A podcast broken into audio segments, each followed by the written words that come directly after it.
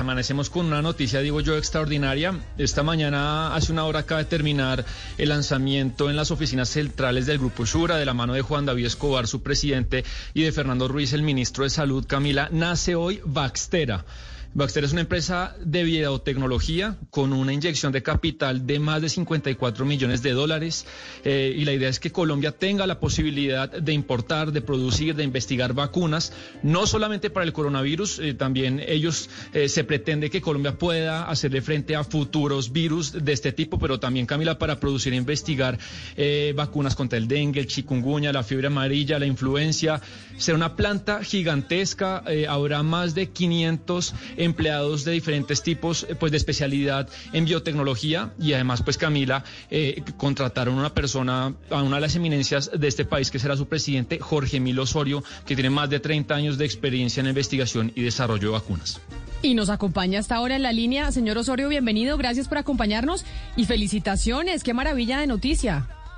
Gracias Camila, eh, en primer lugar un cordial saludo para ti y toda tu audiencia. Sí, en realidad es una gran noticia es una noticia que yo creo que nos tiene que llenar de mucho orgullo a los colombianos y a las personas que estamos involucrados en ciencia y tecnología.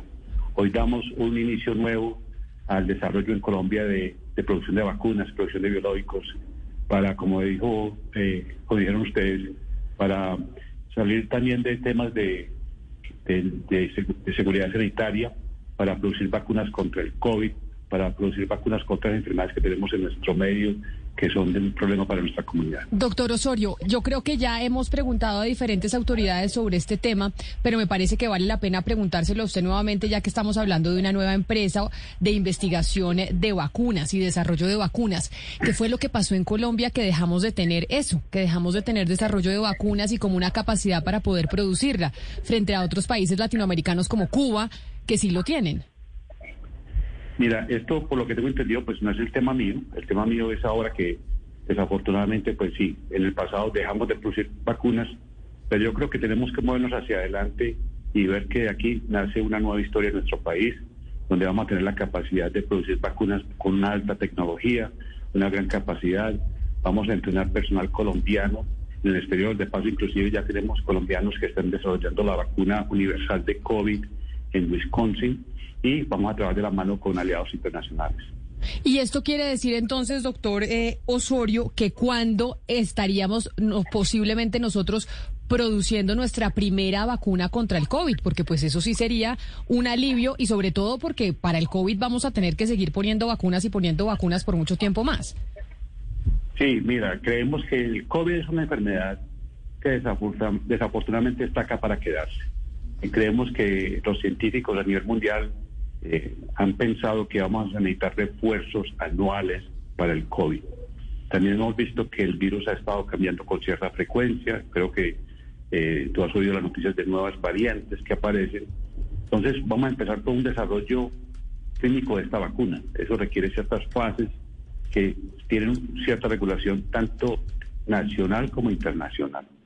Entonces vamos a hacer las fases de desarrollo clínico, fase 1, fase 2, fase 3 para obtener la presión de esta vacuna. Y esperamos que hacia alrededor del 2023 tengamos ya esa vacuna en producción en Colombia. Y sería una vacuna de refuerzo para nuestra población que pudo haber recibido algunas otras vacunas en el pasado, pero que creemos que va a necesitar un refuerzo anual para seguir protegiéndonos contra el COVID. Pero, eh, doctor Osorio, entonces esta vacuna, ¿ustedes se van a apoyar en estudios que ya existen a nivel internacional para desarrollarla? ¿O vamos a empezar desde cero aquí en Colombia para crear nuestra propia cosa?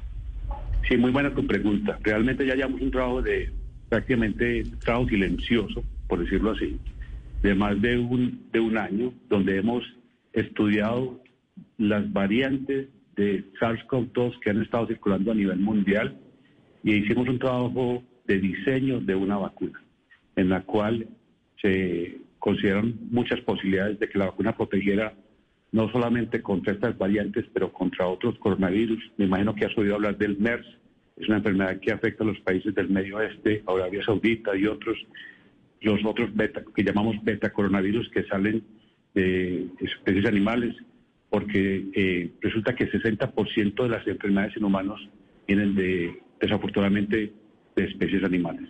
Esa vacuna ya está en fase de desarrollo y la vacuna ya ha avanzado. Ya tenemos, ayer inclusive tuvimos unos datos muy exitosos que nuestra vacuna superó ya estudios preclínicos. Eso quiere decir que ya con este visto bueno vamos a empezar el plan de desarrollo de esta vacuna, prepararnos para estudios clínicos.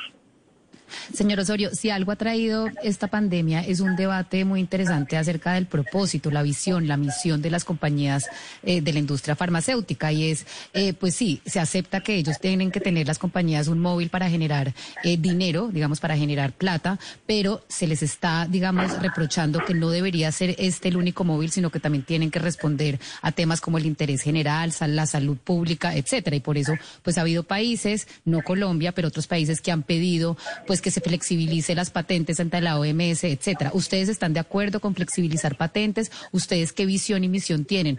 ¿Están guiados por un interés general o netamente es una visión económica?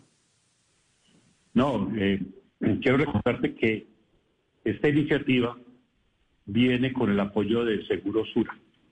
Seguro Sura es una empresa con más de 76 años de tradición en nuestro medio que le interesa el bienestar en salud de los colombianos y otras personas en la región. Entonces, nosotros desde empresa estamos adoptando el DNA de Sura y haciéndolo el DNA de Baxtera.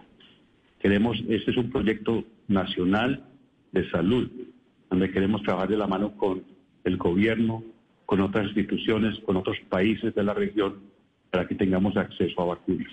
Entonces aquí es un proyecto nacional, donde queremos llegar a que nuestras personas tengan acceso a vacunas y otros productos biológicos.